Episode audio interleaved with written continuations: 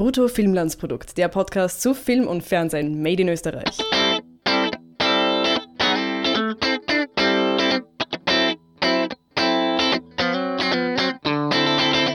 Hallo liebe Freunde des österreichischen Film und Fernsehens. Ich verspreche euch, das ist jetzt für längere Zeit die letzte Cop Stories Folge hier in unserem Podcast.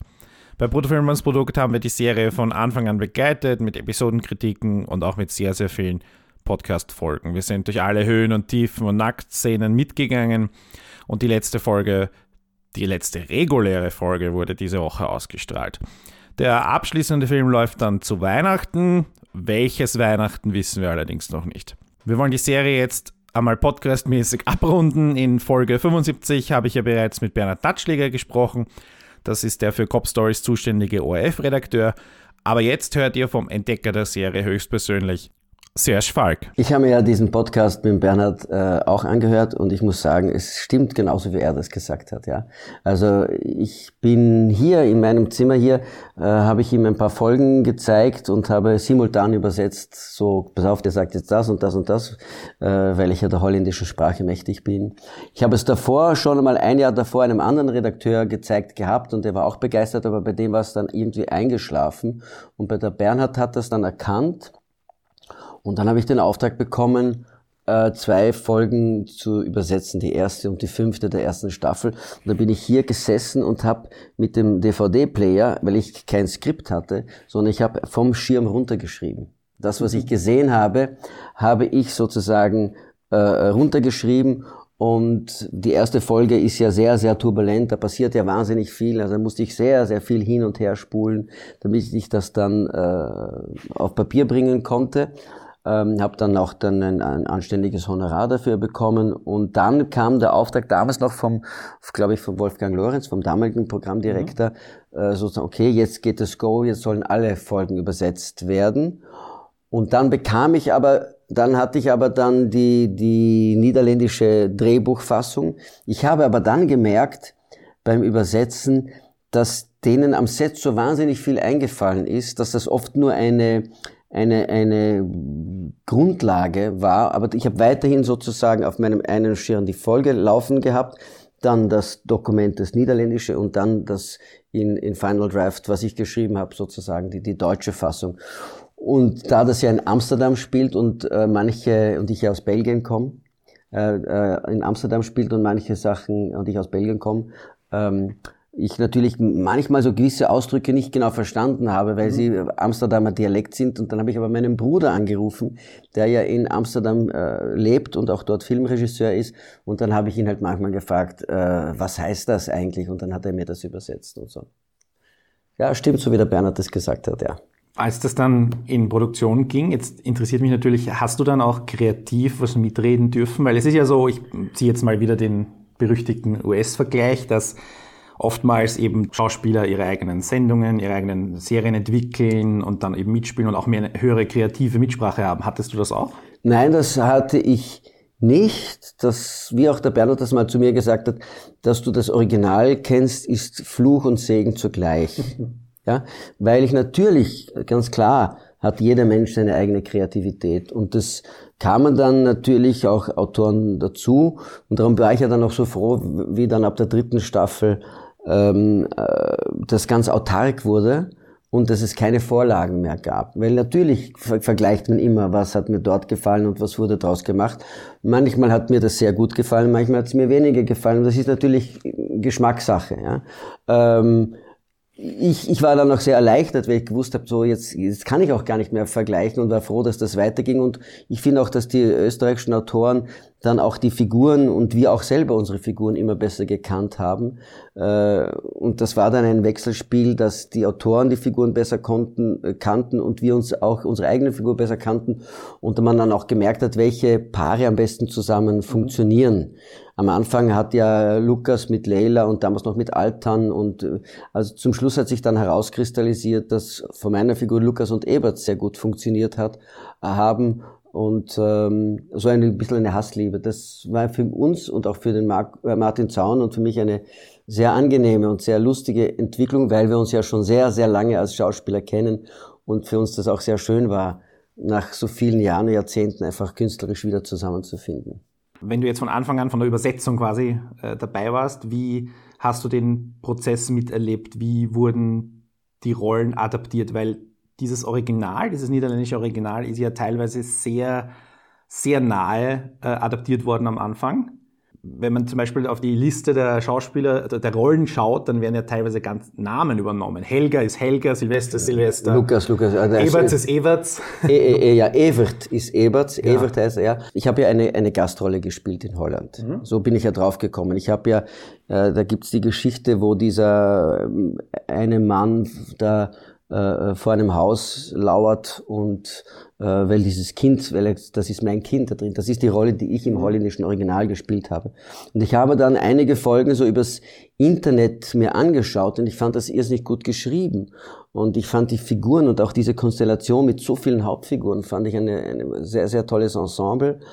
Und deshalb habe ich sie auch vorgeschlagen. Also ich war schon ziemlich verliebt und, und ähm, ähm, Bernhard war auch am Anfang, wie ich die Bücher übersetzte, war er ganz angetan von diesen Originalfassungen und ähm, ja, es ist natürlich immer so. Jeder wird natürlich sagen, mein, mein Zutun ist eigentlich wichtig geworden und so. Das, da gehen die Meinungen natürlich auch auseinander. Grundsätzlich muss man schon etwas sagen, und das wurde manchmal auch ein bisschen zu wenig erwähnt, dass die uns eine ganz, ganz tolle Spielwiese gegeben haben oder einen Dünger, wo wir dann weiter drauf bauen konnten, weil in, in Holland gab es ja nur zwei Staffeln, äh, weil ja dieser Sender äh, Talpa äh, beziehungsweise von Endemol dann verkauft wurde, da gibt es ein ganz anderes Fernsehsystem und äh, das wurde, der wurde dann verkauft an glaube ich, an RTL 4 in Holland und die haben das da nicht übernommen und so. Aber ich weiß, dass Van Spike, so heißt das, original in, in Holland, auch in Holland sehr, sehr erfolgreich war. Und hier Holländer mir gesagt haben, ja, das haben sie damals schon in Holland gesehen, weil ihnen das dort in Holland schon äh, sehr, sehr gefallen hat. Und wir sind ja weitergegangen und das ist sehr schön. Grundsätzlich ist in den, in der, der große Unterschied zwischen Holland und Österreich ist, dass die Gesellschaft in Holland grundsätzlich durch ihre koloniale Vergangenheit äh, von den Ethien viel, viel bunter ist, mhm. als wir das haben, dass dort Leute aus Suriname sind oder den niederländischen Antillen. Ähm, das musste man dann ein bisschen äh, adaptieren. Die Rolle vom, vom, äh, vom Holger Schober ist ja dort ein, ein Surinamer, der, äh, was ich sehr witzig fand, ähm, ähm, in seiner Freizeit in einem Gospelchor singt. Und daher war das verständlich, warum der immer so, so alles Gute gesehen hat, ja, und immer so, so, der war so erfüllt vom, vom Gutmensch-Dasein, ja. Das, das ist, wurde bei uns dann adaptiert auf eine Theatersache. Ja, manche Sachen, äh, man kann es ja nicht vergleichen, man muss es auch adaptieren, man mhm. muss auch die Kreativität der Leute hier zulassen. Und mein eigentliches Ziel war, oder meine eigentliche Hoffnung war, dass man kreativ zusammenarbeitet zwischen zwei verhältnismäßig auch kleine Länder wie Holland und Österreich, weil es gibt hier wahnsinnig tolle kreative Köpfe, es gibt dort wahnsinnig viel kreatives äh, äh Potenzial und dass wir nicht immer nur nach Deutschland mhm. ausgerichtet mhm. sind. Das war eigentlich meine, mein Ziel, dass man sagt, ähm, ähm, auch im Wissen, dass diese holländischen Autoren zum Teil anders arbeiten, und wirklich für, für, für, für sehr froh sind, um es mal so indirekt auszudrücken, wenn sie hier etwas dazu verdienen könnten, weil die dort wirklich nicht sehr gut bezahlt sind. Also wesentlich schlechter als bei uns in Österreich. Ja. Aber das, das, die haben das mit Autorenteam gemacht und ich habe die auch kennengelernt. Das eine ist, dass Dan Lapinski ein, ein unglaublich belesener äh, äh, aus, aus Polen stammender, aber schon sehr lange in Holland lebender Mann, der manchmal sehr fast ins depressiv Nachdenkliche geht, wo, wo der Polio de Pimentel gesagt hat, naja, seine, seine, seine Geschichten sind immer zu schwer, aber dafür hat er unglaublich viel Tiefe hineingebracht. Der Dick van den Heuvel war äh, äh, ein, jemand, der weiß, wie die, glaube ich, der weiß, wie die Leute auf der Straße reden, der unglaublich gut Dialoge schreiben kann, wo der mir gesagt hat, der arbeitet dann 36 Stunden durch, ohne zu schlafen. Und der Henk Apotheker ist ein, ein Krimi-Autor, der wirklich sehr gut Krimis bauen kann. Und der Polio war dann sozusagen der, der, der Showrunner, der das Ganze über, über, überschaut, also überblickt hat und dann gesagt hat, das machen wir, das machen wir nicht. Dann war diese erste Staffel in Holland, die sehr erfolgreich angekommen ist. Und da musste sehr, sehr schnell diese zweite Staffel geschrieben werden. Und das ist immer dann, wenn eine zweite Staffel sehr, sehr schnell geschrieben werden muss, kann es natürlich nachlassen. Aber ich habe die auch gar nicht mehr so im Kopf. Ich konnte, ich habe das dann auch gar nicht mehr verglichen, weil, weil ich muss mich natürlich jetzt auch auf, auf, äh, auf, auf die hiesige Begebenheiten konzentrieren und dann, ja, ich bin da sehr froh, dass das wirklich dann so autark geworden ist. Schade, so wie es ausschaut, hört es mit dieser vierten Staffel auf. Ich habe, das ist die, das ist die dritte Serie, die ich mache nach Kaisermühlen Blues und Medicopter. Ich spiele diese, habe diesen Lukas wahnsinnig gern gespielt. Ich schaue den Kollegen wahnsinnig gerne zu. Ich bin selber verliebt in die Kollegen, äh, finde find es einen wunderbaren Cast. Und für mich war eigentlich das Schönste, wenn man so Initialzünder ist, bei dem ersten, ersten großen Casting, das war in der Kaiserstraße im siebten Bezirk, wie ich plötzlich gemerkt habe, wie viele Leute darin mitarbeiten.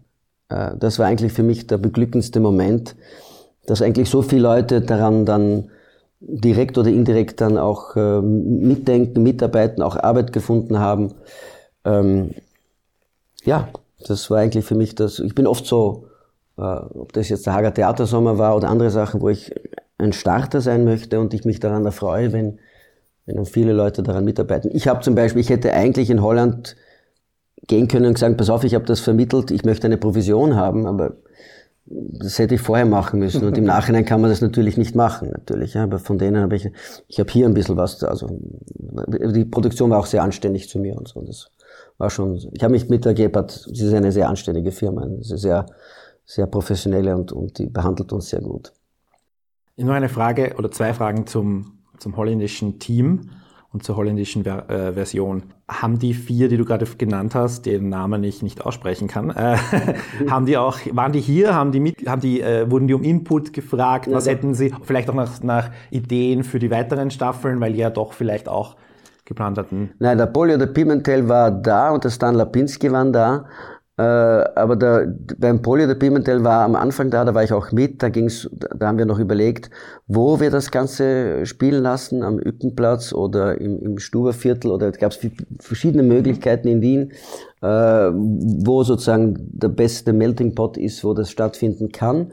Und man hat auch, weil ja das Budget für diese Serie nicht, weil es ja nicht co-produziert ist, ja nicht übermäßig ist, hat man auch gefragt, wie kann man in so kurzer Zeit das drehen? Und dann hat, was ich mich erinnern kann, der Polio äh, erzählt davon, wie sie das äh, strategisch aufgebaut haben, die ganze Logistik, dass mhm. man äh, gewisse Szenen und gleich ums Eck das nächste und das und das und das, dass man keine langen äh, Anfahrtswege oder, oder, oder Umbauten hat und, und äh, ja, diesbezüglich grundsätzlich, ähm, ich weiß auch, dass ich bin mit dem Polio der Pimentel weiterhin in Kontakt, hin und wieder.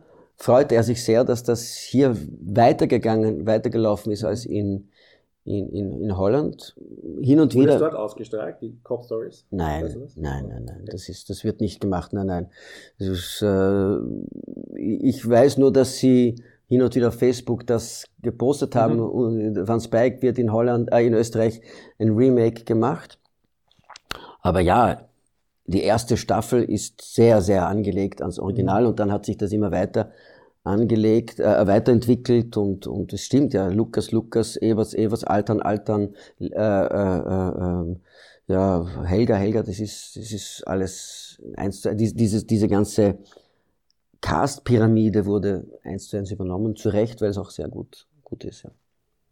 Und die zweite Frage, du hast ähm, einen Deutschen gespielt. In dein, ich habe mir nämlich die Folge nochmal geschwind angeschaut. In, im, Im Holländischen, ja. Im Holländischen. Und du ja. sie sprechen äh, Holländisch zurück.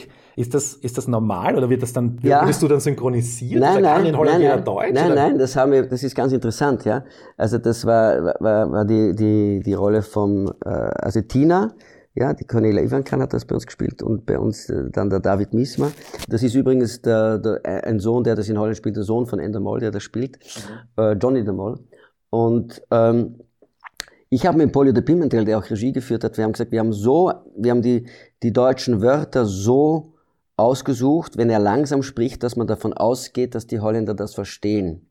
Ja? Nur bei äh, äh, Drachmuder, also bei, bei äh, Leihmutter, ja, mhm. habe ich, hab ich, haben wir das verwendet, dass ich gesagt habe Leihmutter und dann hat er gesagt Drachmuder und dann haben wir gesagt, okay, das muss er wiederholen, damit die Zuschauer das verstehen. Aber das Anliegen war so, Deutsch zu sprechen.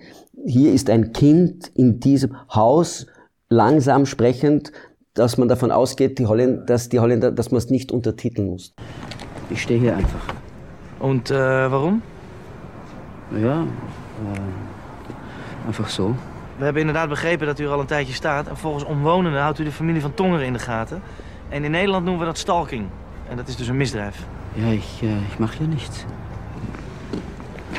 Ja, is oké? Okay? Ja. Alsjeblieft. Danke. Haben Sie mit den Menschen gesprochen? Ist in diesem Haus ein Baby? Meneer, ik moet u vragen om te vertrekken, anders hou ik u aan wegen stalking. Ja, Sie können mir doch zumindest eine Antwort geben auf meine Frage. Der Flo-Charakter war ja, das. Der Flo, genau. Okay, ja, ja. Das habe ich nicht, nicht Ja, ja, das war der Flo-Charakter, okay. ja, genau. Haben wir gedacht, vielleicht ist dessen Backstory, dass er Deutsch kann oder Nein, nein, nein, nein, nein. Wir haben es bewusst so, wir haben es bewusst so gemacht, dass wir gesagt haben, wenn ich so langsam das äh, versuche zu sprechen, ist in diesem Haus ein Kind. Weil ich, also, wenn ich das erfalle, ist in dit Haus ein Kind, ja, dann versteht man das. Ja, das ist ja gewiss, es sind beides germanische Sprachen. Und wenn man langsam spricht und wenn er nicht zu schnell spricht, dann, dann äh, äh, und das nennen wir Stalking oder ja, das, das nennen wir äh, Stalking, ja, dann, dann kann man davon ausgehen, dass die das verstehen. Und das hat auch einen gewissen Reiz gehabt, das einfach so zu lassen und so. Ja, ja. Das ist spannend. Ah, interessant, dass du dir das angeschaut hast, dir vor allem. ja.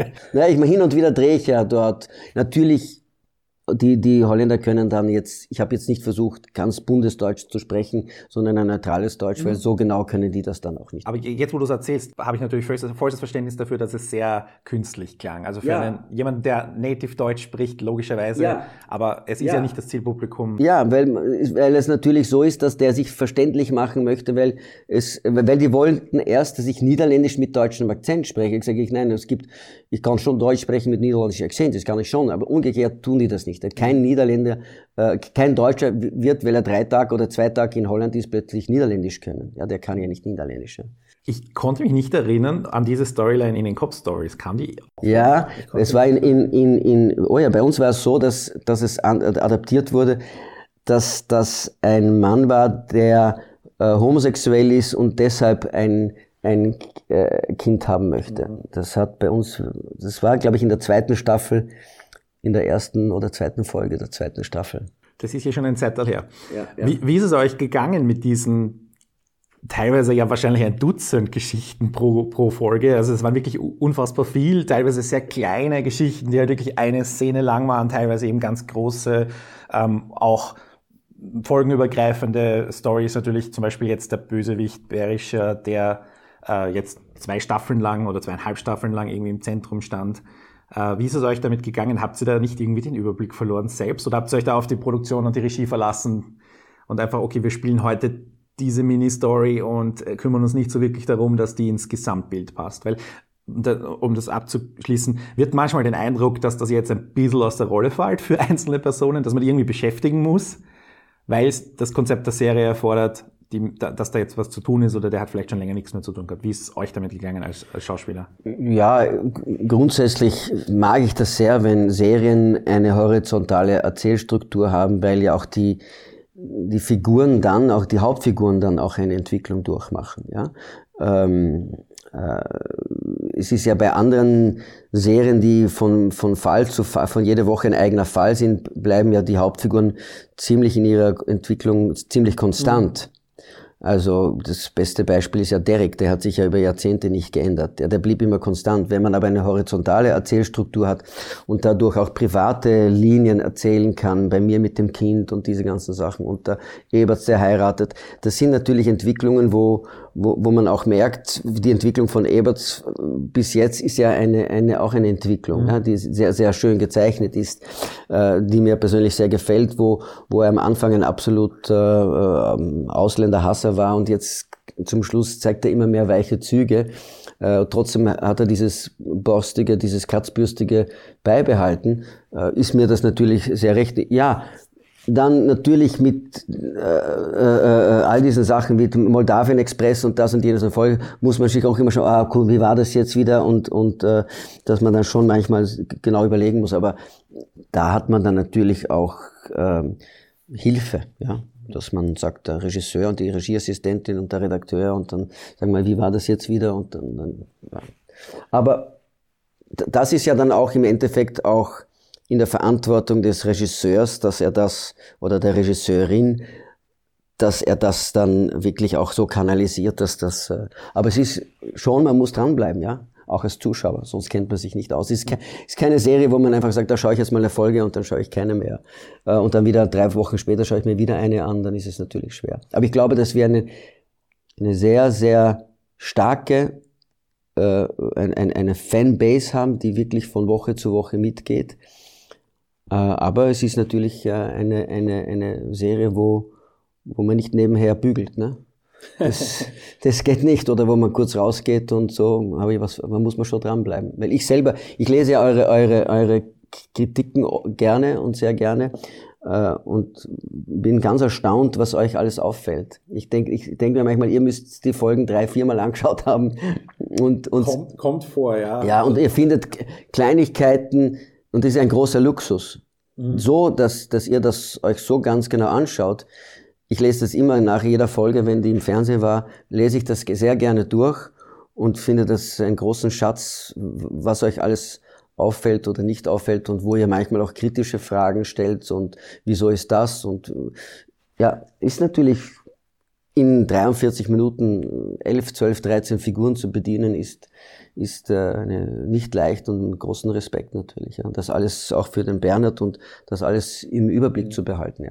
Also schon wie viele äh, Episoden äh, Rollen da jedes Mal reinkommen. Da kommen jedes Mal neue Personen, ja, äh, ja. 10, vielleicht 20 neue Personen, wenn es irgendwie größere Szenen sind sogar. Und, und die müssen dann funktionieren, wahrscheinlich innerhalb von, auch unter dem Kostendruck. Dann ist es gleich Zeitdruck automatisch und klar, weil wir drehen ja, wir drehen ja, ich habe ja äh, schon äh, auch so Codona gedreht und bei allem Respekt, aber die haben viel mehr Zeit. Wir haben ja bei Cop Stories viel mehr, wir drehen ja eine Folge in sechseinhalb Tagen. Mhm. Und das, das, da muss man schon schnell, schnell, schnell, da muss das ganze Team irrsinnig schnell liefern. Und ich muss aber auch sagen, ich glaube, ich habe vor vielen Jahren mit dem Klaus Wennemann äh, auch für in Deutschland gedreht und der hat etwas sehr Richtiges gesagt und das trifft auch hier zu eigentlich schauen wir gerne zu, wie, wie, wie Leute etwas machen. Ja?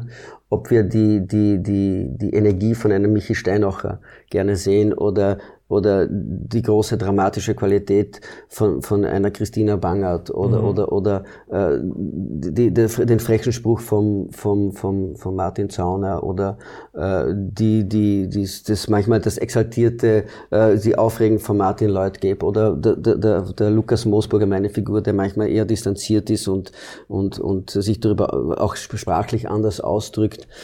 Wir, es kommt darauf an, schauen wir denen gerne zu, wie sie es machen. Und ich schaue einfach den Kollegen äh, äh, gerne zu, wie, wie sie das spielen, die Kottal und, und wie sie alle heißen und der Johannes Zeiler. Ich schaue denen einfach gerne zu. Es ist so wirklich. Und ich sitze am Dienstagabend, schaue mir es wirklich live an. Es ist kein, und, und schreibe dann nachher dem Bernhard manchmal oder dem Florian Gebhardt, dass ich einfach, ich bin einfach stolz auf dieses Produkt und ich finde, etwas muss ich dazu sagen, ich krieg von wirklich vielen Top-Journalisten, weil ich war bei der Weihnachtsfeier vom Profil eingeladen, und da kommen wirklich Top-Journalisten zu mir und die sagen, das, das, das schauen wir uns gerne an, ja. Da, da, da, da sind wir dabei, ja. Aber schreiben tut keiner außer uns. so. Ja.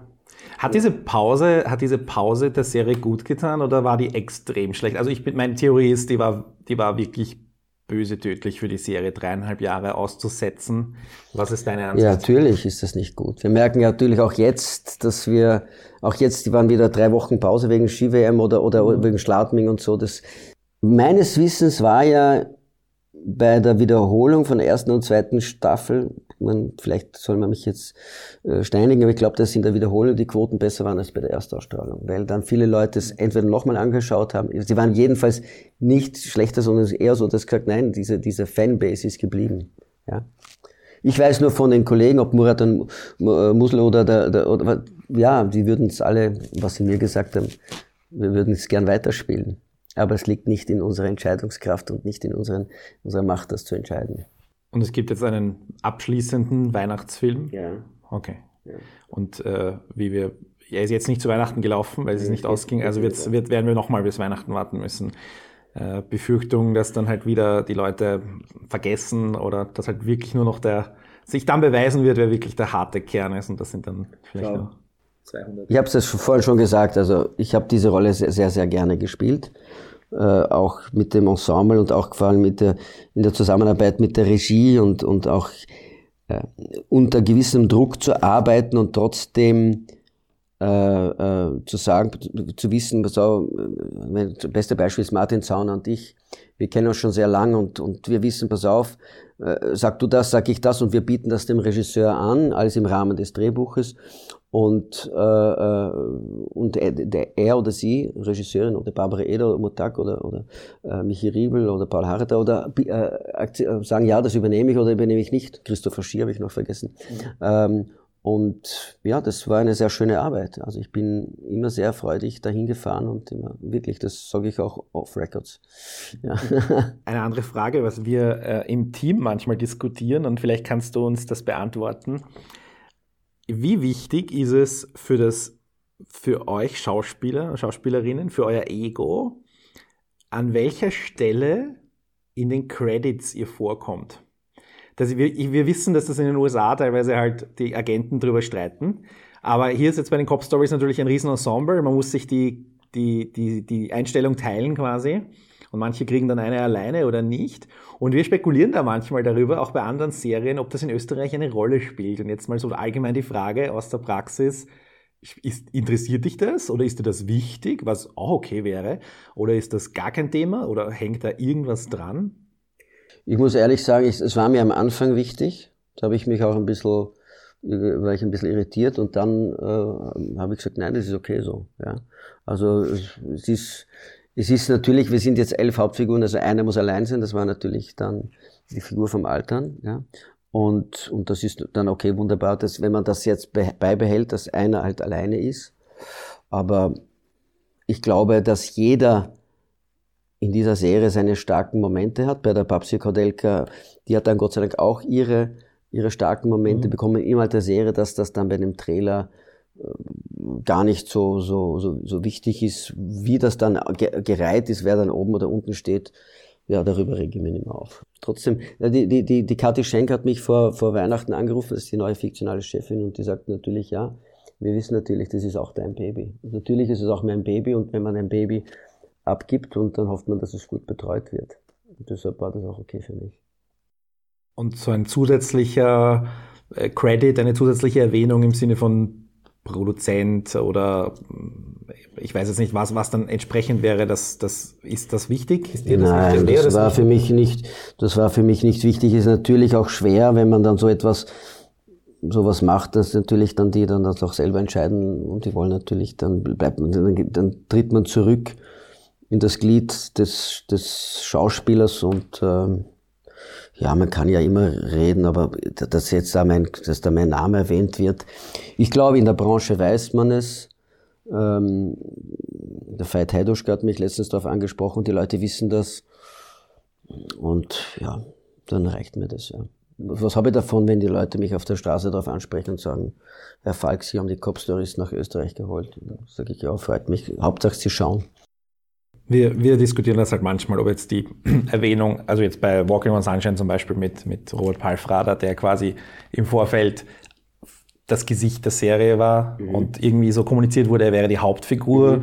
Dann war er es am Anfang nicht. Dann gibt es aber wieder ständig Folgen, wo er es dann doch wieder ist. Und in, im Vorspann ist aber die letzte Person, die erwähnt wird, was ja auch wieder eine Art von Ehren Ja, aber er steht ja und Robert Balfour. Ja, ja, und es ist, es ist sehr, also wir spekulieren einfach drüber, weil wir das so oft lesen aus den USA oder so, oder wo das eben ein Thema ist und manchmal kocht das dann irgendwie hoch. Und mir persönlich wäre das, glaube ich, völlig wurscht. Aber ja. es ist total interessant. Ich habe gedacht, wenn ich schon mal jemanden da habe, dann frage ich das. Nein, es ist, es ist, es ist natürlich, ist es, natürlich ist es nicht wichtig. Wichtig ist, dass man auch Sachen zu spielen bekommt, die man, wo man auch als Anwalt seiner Rolle zum Beispiel sagt, ähm, ja, wie, wie, wie, wie kann ich das überhaupt spielen? Wie ist das vereinbar mit meiner Figur? In der zweiten Staffel mit dem Auftreten von Doringer war das ja auch ganz anders zunächst geschrieben, dass ich gesagt habe, pass auf, ich muss, was hat der für Vorgeschichte? Und da konnte ich schon auch, auch einiges einbringen, zum Beispiel, dass ich gesagt habe, du hast mir einen Brief geschrieben, ich habe dir einen Brief geschrieben und du hast nie geantwortet. Ja, dass das nicht einfach nur, dass der wieder kommt und ich bin gleich wieder verliebt und so. Aber das ist immer ein gemein, mhm. gemeinsamer Prozess, äh, ein kreativer Prozess im Sinne des Endprodukts. Und da, da, da darf man kurz sich aufregen, aber nicht lang. Ja, weil das hält den Prozess auf. Und das ist ja nicht im, im Sinne der Sache. Und da bin ich schon zu lange in diesem Geschäft, dass äh, man eigentlich sich immer vergewissern muss, dass jeder sich bemüht. Und ähm, auch die, die, die Sache mit, mit äh, in, in, der Vorle äh, in, der, in, der, in der drittletzten Folge, diese äh, In the Bottle-Geschichte, äh, da wo diese, die Verlobung vom Eberts ja. ist, dass ich auch mit dem Umutag gesagt habe, ja, ich muss einen Grund haben, warum ich jetzt mit diesem Feuerwehrmann das da auf der Toilette mache. Ja, was ist der Grund? Ja, es nur einfach zu machen als Effekt ist zu wenig. Und dann haben wir das irgendwie so gebaut und so besprochen, auch mit der Redaktion, dass wir gesagt haben, ja, der ist so verletzt und niemand mag ihn. Und jetzt will er einen, der sagt, wo ich dann sage, sag, dass du mich magst, sag, dass du mich magst. Dann ist es für mich, dann hat das für mich eine, eine, eine, eine, eine, eine, eine Emotion, einen emotionalen Grund, warum man so etwas macht. Und nicht nur, weil jetzt einmal jemand betrunken ist oder weil es einmal einen Effekt erzielen möchte, sondern ich muss immer wissen, warum jemand so etwas macht, ja, weil er war ja nie wirklich interessiert in, in diesen Mann als, als Lukas, ja, als, als verdeckt schwuler Mann, der das auch nicht heraushängen lässt, weil ich glaube, wenn diese Figur nur irgendetwas sozusagen, man verzeihe mir das Wort Tuntiges an sich hätte, dann wäre der natürlich innerhalb von einer Polizeiwache. Äh, das würde nicht funktionieren. Das heißt, der muss, der, der, der versteckt eigentlich sein, sein Sexualleben. Ja, der, Aber es war in der, in der Mannschaft kein Geheimnis, oder? Das also, im, im, das hat im, jeder gewusst ja, von Anfang an, oder? Ja, also es wurde ja im, im, im holländischen Original wurde das mehr bedient als alles Wissen. Ja, mhm. dass zum Beispiel der Silvester sich viel mehr witzig macht über, über die, die Homosexualität und, und wenn dann die Iris kommt, die eine sehr attraktive Person ist, dass der Silvester nicht versteht, warum diese attraktive Person unbedingt den Lukas äh, treffen möchte. Und dann ging es um dieses Tango-Tanzen und so. Aber der Ebert spielt manchmal drauf an, der Ebert weiß es. Mhm. Und bei uns, wir haben es halt anders gemacht. Ist auch legitim, dass wir nicht alles eins zu eins gleich machen. Gott behüte das, sonst könnte man es ja synchronisieren. Ja.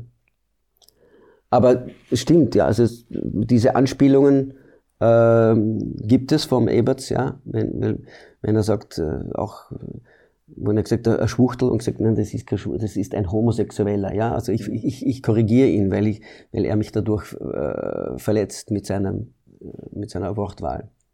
Aber ist, äh, ich habe schon das Gefühl, also oberflächlich, dass es eh klar ist. Dass, ja, dass es gibt ja doch diese ganz klare Geschichte, eine, für mich eine sehr schöne Geschichte, diese in der zweiten Staffel, die, die mit dieser Tasche, wo, wo ich diese Tasche suche und wo ich glaube, dass dieser Mann, der mir die Tasche bringt, äh, oder der die Tasche verloren hat und wo ich mich einsetze, dass ich seine Tasche wiederfinde, wo ich glaube, dass der schwul ist und ich mit ihm einen Termin ausmachen möchte und dann stellt sich heraus, dass es nicht ist. Solche, solche Sachen haben die Holländer auch sehr gut gebaut, dass man Erwartungshaltungen aufbaut, die dann nicht eingelöst werden. Das ist das, was mir sehr gefallen hat. Das klassische Beispiel war dieser Mann mit den Flügeln, der, der da auf den auf diesem Dach, am Dachrand steht und sagt, ich, ich kann fliegen, ich kann fliegen, und der dann tatsächlich springt. Das habe ich, sehe ich sonst nie. Ich sehe immer, das haben wir auch, dass wir jemanden in letzter Sekunde retten. Aber dass jemand dann tatsächlich springt und es dann, weil es nur eineinhalb Stockwerke hoch ist, überlebt und man sagt, der ist nicht in den Himmel gekommen und so. Das sind so, da haben sie, waren sie ganz krass und sehr, sehr überraschend. Die haben mich oft sehr überrascht, ja. Muss ich, muss ich auch sagen, es gab sehr viele sehr berührende Momente, auch sehr brutal berührende Momente. Also ich erinnere mich an diese auch geht es auch ums Springen, wo zuerst die Schwester äh, nicht springt und der Bruder dann aber springt, ja, weil er diese. Sehr gut, sehr gut. Das ja. war eine, eine sehr. Ja, sehr toll geschrieben, ja. Also es gibt wirklich ein paar so Fälle, die uns wirklich berührt haben, wo wir auch im Team dann oftmals noch drüber diskutieren. Und dann gibt es auch wirklich so Fälle, wo wir uns sofort schreiben und Gebiete, schon wieder ein Exhibitionist. Ja, ja, ja. Schon, ja, also, ja, das hast du geschrieben. Ja, ja, ja, ja. Wie, ja, ja. wie, ja, wie ja. seht ihr das? War, waren zu viele? Ich meine, schön, wenn der Autor selber äh, die Ja. Rolle übernimmt, Ja. aber Das will ich jetzt unkommentiert lassen.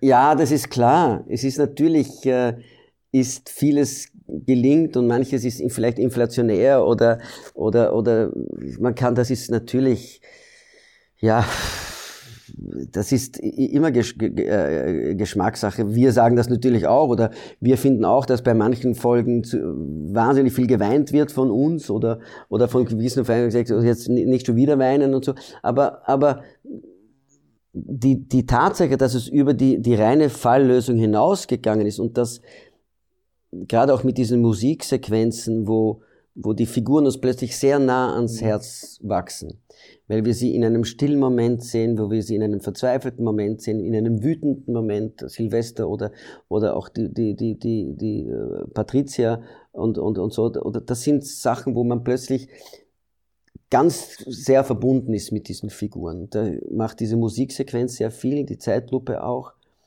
Ich bin auch davon überzeugt, dass die Berührung die edelste Verführung ist. Man kann natürlich die Neugierde befriedigen, befriedigen indem ich mich frage, wie geht der Fall aus, wer war es jetzt? Zweitens, ich kann oft lachen über Sprüche vom Eberts oder, oder auch vom Silvester oder was ich oder, oder durch die Episodenfiguren. Aber das Edelste ist natürlich immer dann, wenn es etwas unter die Haut geht und wenn es mich berührt. Und diese Mischung ist ja das, was mir auch am, am Original so gefallen hat und das, was wir wirklich bedient haben auch. Ähm, wenn Leute mal wirklich eingetaucht sind in die Serie, sie dann auch dran geblieben sind. Und äh, ich, ich merke es ja einfach, mich, mich reden sehr, sehr viele Leute an auf, auf Cop Stories, warum geht das nicht weiter, das ist endlich, da schauen wir und, und das ist der Grund, warum ich den Fernseher aufdrehe. Was ich aber auch weiß, ist, dass es ein, erfahren habe, dass es ein gewisse Gefälle gibt, dass es im Osten Österreichs sehr angenommen wird und, und wenn ich mit Kärntnern rede oder mit Tirolern, dann wird es nicht so wahrgenommen. Da ist es für diese Leute, also ich sage ja nur das, was die mir sagen, ist das etwas, was in Wien spürt. Ja? ja. Ja? Und dann ist es aber nicht so, wie der Kaisermühlenblues war, weil bei Kaisermühlenblues konnten sie sagen, ja, so sind's die Wiener. Ja? Ja, ich kenne einen, der ist so, ja, sind's wirklich. Ja? Da kann man, das ist ja so ein bisschen so, ja, da kann man so ein bisschen sich lustig machen und herabschauen, ja, auf die Kaisermühlener. Ja? Gut, ich meine, die Serie hätte ja jetzt theoretisch auch in Wales oder in Innsbruck spielen können. Cop Stories? Nein, glaube ich nicht, weil es, weil es, weil es gerade was das Konglomerat an, an, an, an Konflikten ist natürlich in so einer Großstadt und in einer Millionenstadt wie Wien. Da, dann sind die Fälle, ich glaube nicht, dass es eine, eine türkische äh, Mafia-Bande oder, oder einen Berischer oder so viel mit, mit in, in Wales oder in geben könnte. Das, das, das muss schon eine Großstadt sein, ja. ja. Gut, da haben wir nur eine, dann ist es. Ja, eh. Wundert mich nicht, dass der Westen dann immer sagt, ha, immer in Wien alles. Ja, klar, das ist Ja. eben so. Aber in Deutschland, da, können Sie Berlin, Hamburg, München oder Köln, da kann man schon was, was, äh, kann man ähm, das mehr abwechseln natürlich. Wie ist es euch gegangen, dass eine Hauptdarstellerin mittendrin nicht mehr dabei ist und eine neue dazukommt? Wie war das? Das ist, da ich ja schon viele Serien gemacht habe, das Los einer Serie. Wir finden das persönlich immer schade, wenn jemand geht. Äh, Dass natürlich die Rolle vom Alter vom Fariadim, dass der natürlich, der natürlich riesen Karriere macht in Deutschland mit Kinofilmen, dass der sich so lange nicht äh, äh, blockieren kann in Österreich, ist, ist ganz klar. Man muss es so sehen, wie es ist. Wir sind, wir haben weniger Einwohner als Baden-Württemberg. Ja, es ist nun mal so. Und wenn der in Deutschland äh, große Produktionen drehen kann, dann wird er sich nicht für drei oder vier Monate block, äh, blocken. Ja, das ist ganz klar. Ja, Und die Cornelia Evankan ist ja auch. Ja. Liebe Grüße, falls Sie zuhören. ja, liebe Grüße, Cornelia. Ja, das ist eine, eine, eine Entscheidung, die wahrscheinlich beeinflusst wird. Das weiß ich nicht, das kann ich nicht Also es Sie- war aber geplant. Das war nicht. Äh, Nein, nein, nein. Sie wollte, ich glaube, sie wollte, sie wollte, Okay. sie wollte, sie wollte, was ich weiß. Also ich habe ja mit ihr nicht so viel gedreht, weil sie ja eine, eine Polizistin ist und ich eben bei der Kripo-Abteilung bin. Aber meines, was ich erfahren habe, aber bitte, man soll mich korrigieren, ist, dass sie das so wollte, ja. Und die, die Babsi Kaudelka, die ich auch schon lange kenne, die dann auch wirklich äh, hineingefunden hat und äh, in, in immer, in immer mehr diese Rolle sich angeeignet hat und äh, wurde von uns sofort akzeptiert und aufgenommen und ja, das ist überhaupt das ist ganz klar, das ist ein Team. Ja. Und aber für die Patricia und für Ichi gab es ja keine Vorlagen im Original, oder? Nein. Und waren komplette Neuschöpfungen. Ja, ja, so gut, wunderbar, ja. Doch hervorragend, dass da keine Vorlagen gibt und dass das neu ist und dass das uns gehört und den Österreichern und das ist wunderbar, ja. Das ist alles wunderbar. Vielleicht noch am Schluss etwas, was ich eigentlich am Anfang hätte fragen sollen, aber ich wollte das dezidiert aufsparen. Du hast ja auch jetzt schon viel erwähnt, Kaisermühlen Blues, Medicopter. Jetzt haben viele Leute vielleicht, äh, auch jüngere Leute, Serge Falk groß wahrgenommen in Cop Stories. Mhm.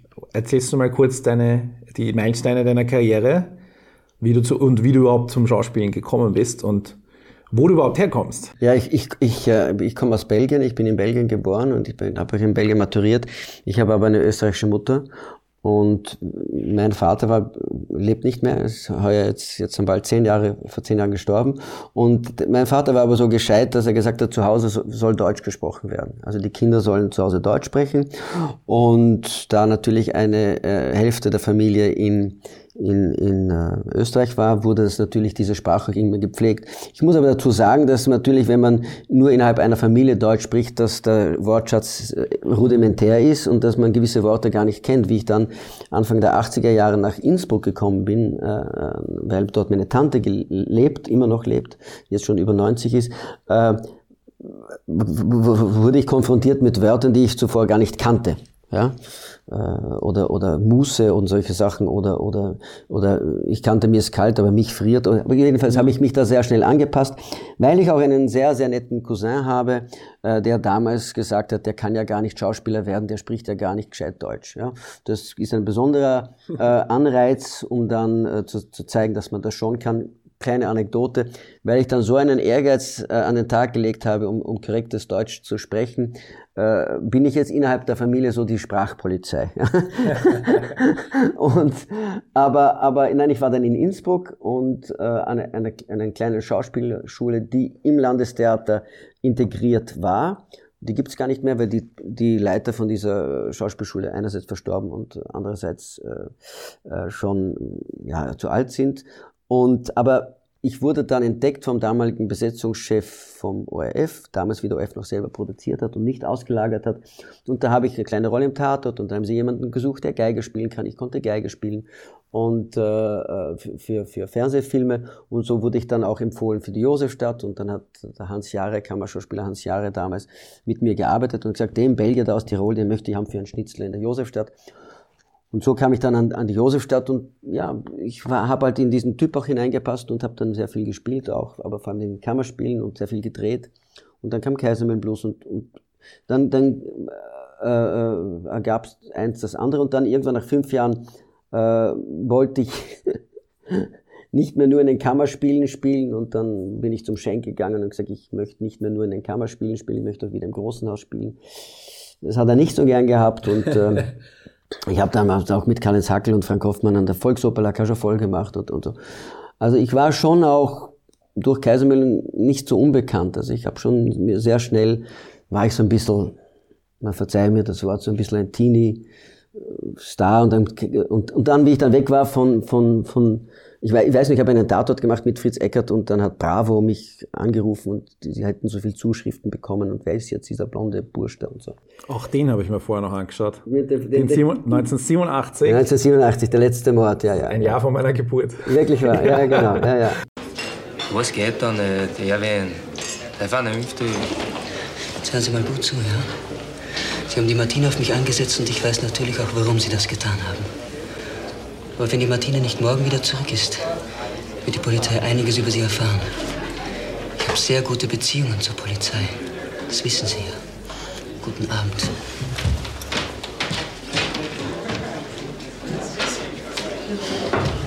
Blöder Bube. Der ist nicht blöd. Der ist verrückt. Total verrückt ich bekam damals 50, 60 Fanbriefe am Tag. Ja, das, ich habe wow. gar nicht gewusst, was ich damit machen soll. Man, das Problem auch jetzt grundsätzlich ist ja, warum habe ich auch äh, Cop Stories hergeholt in der Hoffnung auch, dass ich mitspielen kann, weil ich ja lange Zeit dieses Image des, des Schwiegersohns Schwiegersohn der Nation hatte. Ja. Man wird ja typmäßig besetzt. Mhm. Ja. Ganz interessant, wenn ich in Holland oder Belgien hin und wieder drehe, dort kriege ich ganz andere Rollen. Ich habe in Belgien in einem Film gespielt, übrigens auch mit, äh, mit, äh, mit Schoenaerts, äh, ähm, der jetzt ein Riesenstar ist, in Hollywood auch, äh, wo ich einen Wehrmachtsoffizier gespielt habe, der ein junges Mädel vergewaltigt. Ja, das sind Rollen, die ich, oder ich habe einen Stalker gespielt, oder ich habe einen, einen äh, Besitzer von einem, einer Chemiefirma gespielt, der krumme Sachen dreht. Ich habe dort nicht diesen Vorlauf des ehemaligen Schwiegersohns der Nation. Mhm.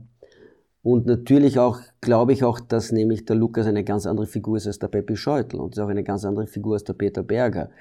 Dass ich auch versuche, dass man mich auch wahrnimmt, dass ich in, im Charakterfach auch altersmäßig angekommen bin und deshalb spiele ich auch Theater und, und, und, und mache auch mein Soloprogramm, weil ich natürlich will, dass das auch wahrgenommen wird. Es wird nicht, manchmal ist es sehr, sehr schwer. Ja, manche sehen mich immer noch so.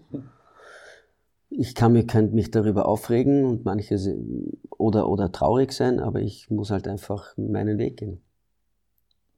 Und äh, im Moment gehst du deinen Weg wo? Du spielst ja gerade in zwei Stücken und hast auch ein eigenes. Also eigentlich drei Stücke gibt es von dir zu sehen. Magst du dir kurz vorstellen und die Leute motivieren, dahin zu kommen? Ja, am 12. März und am 25. April und auch ein bisschen in den Bundesländern spiele ich mein Soloprogramm am Beckenrand. Ich habe auch eine CD rausgebracht und habe eine ganz, ganz hervorragende Band und es ist halb Kabarett und es ist äh, äh halb musikalisch und ich habe das Feedback, das ich von den Leuten bekomme, was mich sehr freut, ist, dass man nicht rausgehen kann, ohne dass man noch länger drüber nachdenkt. Und das ist etwas, was mich sehr freut. Das waren Leute, die schon auch drei, viermal schon waren und gesagt, nein, einmal reicht nicht, du musst es sich nochmal anschauen. Aber auch das, es geht nicht nur, es ist lustig, aber die Ebene der Berührung spare ich nicht aus, weil das ist etwas, was meiner Meinung nach oft ausgelassen wird bei, bei so Soloprogrammen oder Kabarettprogrammen, dass, dass es nur darum geht, Lacher, Lacher, Lacher, aber dann weiß ich nicht, warum gerade dieser Mensch mir das erzählt. Warum, warum, warum sagt mir, erzählt mir genau dieser Künstler oder diese Künstlerin genau das? Was hat das mit dieser, mit dieser Person zu tun? Was erzählt mir dieser Mensch? Was ist sein Anliegen? Und das ist etwas, ähm, auch im Sinne von Max Reinhardt gesagt, die Kunst der Schauspielerei ist nicht die Kunst der Verstellung, sondern die Kunst der Enthüllung. Und da muss man schon auch bereit sein, etwas zu enthüllen. Dann spiele ich im Bronske-Theater und das ist äh, wirklich Idealismus, äh, äh, aber sehr gerne Stücke von Dominik Olay. Ich spiele Titanic und Exorzist. Der ist mir mit sehr, sehr guten Kollegen äh, umgeben. Und ja, das mache ich auch, weil wenn ich jetzt gerade zurzeit nichts drehe, ist das das Werkel im Gang bleibt. Dass man Schauspieler muss dieses mhm. Werk immer geölt bleiben. Ich hoffe, dass ich habe das letztes Jahr was für die ARD gedreht. Äh, ich hoffe, dass der OF mich nicht ganz vergisst, wo ich ihm schon die Cop-Stories gebracht habe. Zur Not holst du einfach die nächste Serie. Es gibt schon ein paar interessante Sachen, aber es kann ja natürlich nicht äh, Aufgabe von einem Sender sein, immer immer Sachen zu, zu herzuholen. Ich glaube, mit Cop-Stories ist es sehr gut gegangen. Mhm. Mit Mitten im Achten ist es nicht gut, nicht so gut gegangen. Ähm, ja, vielleicht, ich, ich habe vielleicht auch einen ganz guten Blick, was vielleicht funktionieren könnte. das sei mir mal so, so ein bisschen, darf ich es schon sagen. Ja. Dann sage ich danke, ja, dass du dir Zeit genommen hast. Ja. Und äh, ja, die letzte Folge ist gerade gelaufen. Ja. Der Film dann zu Weihnachten, wir werden da auch wieder eine Kritik bringen. Ja. Ich, ich bekomme in der Straßenbahn oder die Leute reden mich drauf an und, und äh, auch andere Kollegen sagen, dass sie darauf angesprochen werden und dass wir, ich habe nur positives Feedback bekommen von den Leuten auf der Straße. Anders, bei anderen Serie war es nicht so. Alle Links zu den Projekten von Serge findet ihr in den Shownotes, ebenso wie die Links zu unseren anderen Cop Stories Episoden. Wir hoffen, ihr hattet Spaß mit der Serie und bleibt Bruttofilmers Produkt auch darüber hinaus treu. Besonders freuen wir uns wie immer über eure Meinung, diesmal natürlich speziell zum Staffelfinale. Hinterlasst uns doch einen Kommentar unter der Episodenkritik oder unter dieser Podcast-Folge. Folgt und kommentiert auf der Bruttofilmlands Produkt Facebook-Seite, schreibt uns auf Twitter oder per Kontaktformular. Alle Möglichkeiten, uns zu erreichen, findet ihr wie immer unter www.bruttofilmlandsprodukt.net/kontakt. Bis zum nächsten Mal.